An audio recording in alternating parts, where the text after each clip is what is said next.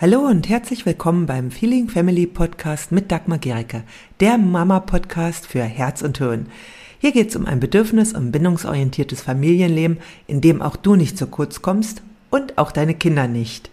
Ich wünsche dir viel Freude beim Hören der nächsten Episode. Das Kind haut seine kleine Schwester. Kein Bedürfnis zu erkennen. Das schrieb vor kurzem eine Newsletter-Abonnentin mir in einer Umfrage und ich greife das jetzt mal hier auf und stelle die Frage, die ich dann auch beantworten werde. Gibt es wirklich ein grundloses Verhalten von Kindern, also sowas? Und aber auch, was kann denn der Grund sein, den wir vielleicht gerade nicht erkennen?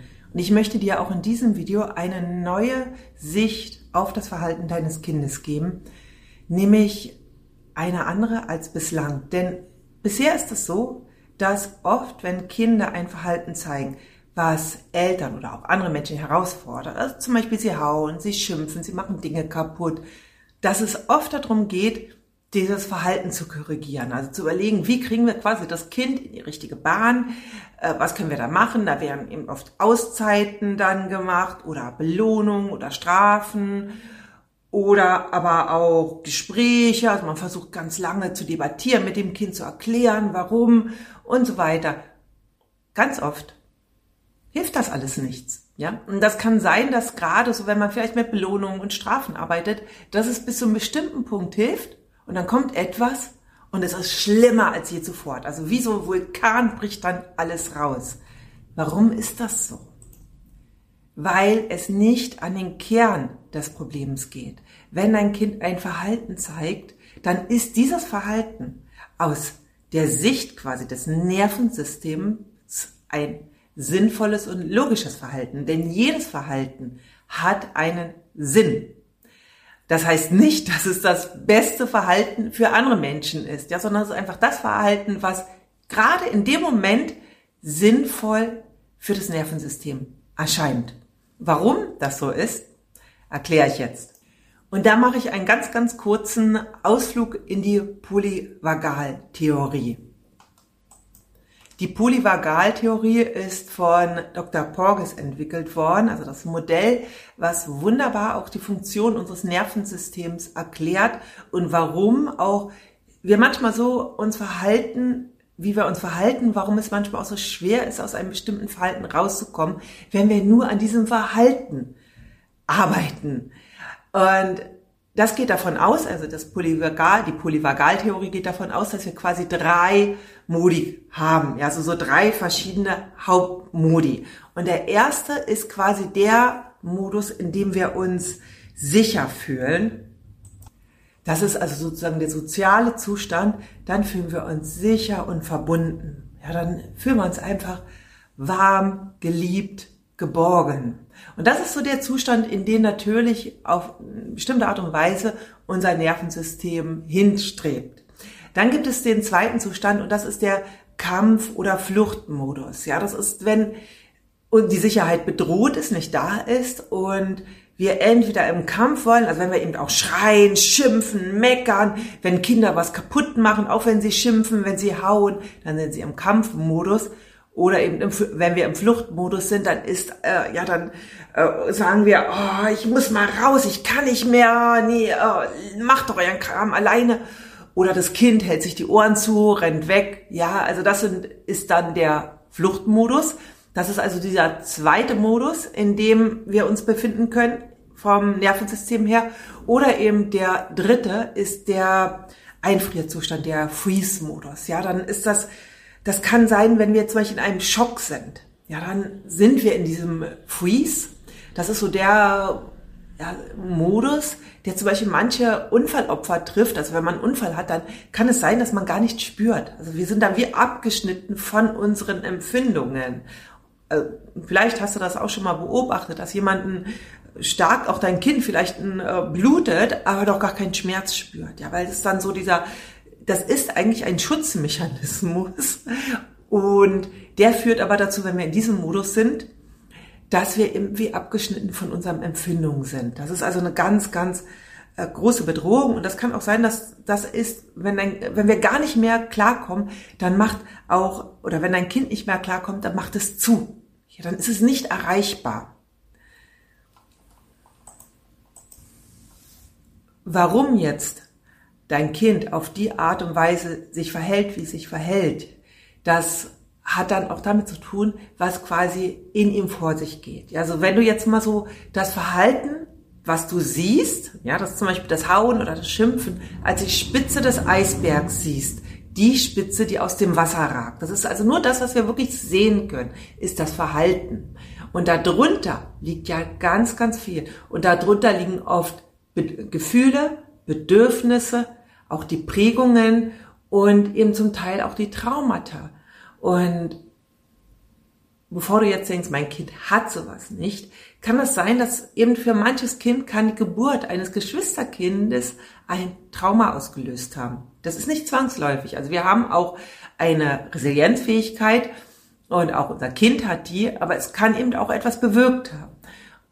Und das kann dann dazu führen, dass eben es in bestimmten Situationen eben in eine dieser zwei Zustände wechselt, wie zum Beispiel Kampf- oder Fluchtmodus oder äh, Erstarrungszustand, weil es eben nicht sich sicher fühlt, weil es sich nicht verborgen, äh, nicht geborgen fühlt. Ja, es geht dann, will sich dann verbergen.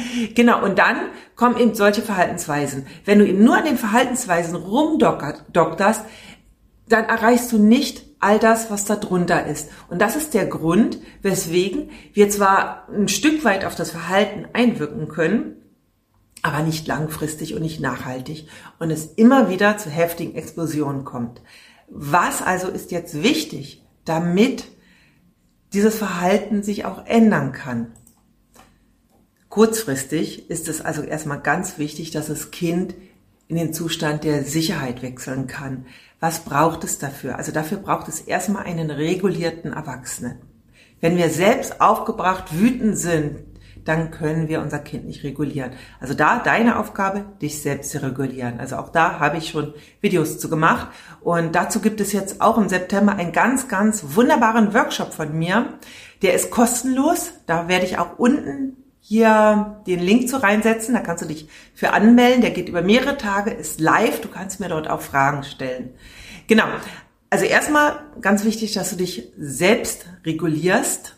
Denn wenn du selbst nicht reguliert bist, kann dein Kind sich nicht an dir ko-regulieren und du kannst dein Kind nicht in den Zustand der Sicherheit bringen. Also dein Kind braucht die Ko-Regulation im aufgeregten Zustand. Anders geht es nicht. Und das kannst du eben einmal, das was am hilfreichsten ist, ist nämlich tatsächlich Körperkontakt. Wenn dein Kind dafür offen ist, dann biete ihm eine Umarmung an. Also das habe ich selbst auch mit meinen eigenen Kindern ganz oft gemacht, ja, weil ich gemerkt habe, sie waren aufgebracht. Einfach, wenn ich selbst auch wirklich mich gut reguliert habe, dann zu sagen, hey, es sieht einfach so aus, als ob du eine ganz, ganz starke Umarmung brauchst. Und dann habe ich meine Arme geöffnet und manchmal haben sie einen Moment gebraucht und dann sind sie gekommen.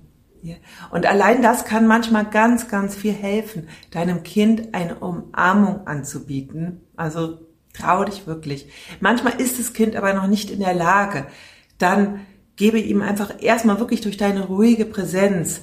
Du kannst auch auch auf andere Weise ihm Sicherheit geben. Also einfach, dass du eben da bist, dass du auf Körperhöhe mit deinem Kind, auf Augenhöhe mit deinem Kind gehst.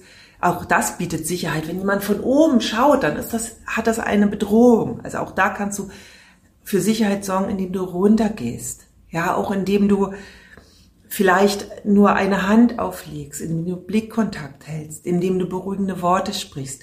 Du kannst auch seine Gefühle validieren, indem du dir erwähnst. Ja, also manche Kinder, manche, für manche ist das zu viel. Ja, dann mach's nicht. Also schau, was geht gerade bei deinem Kind.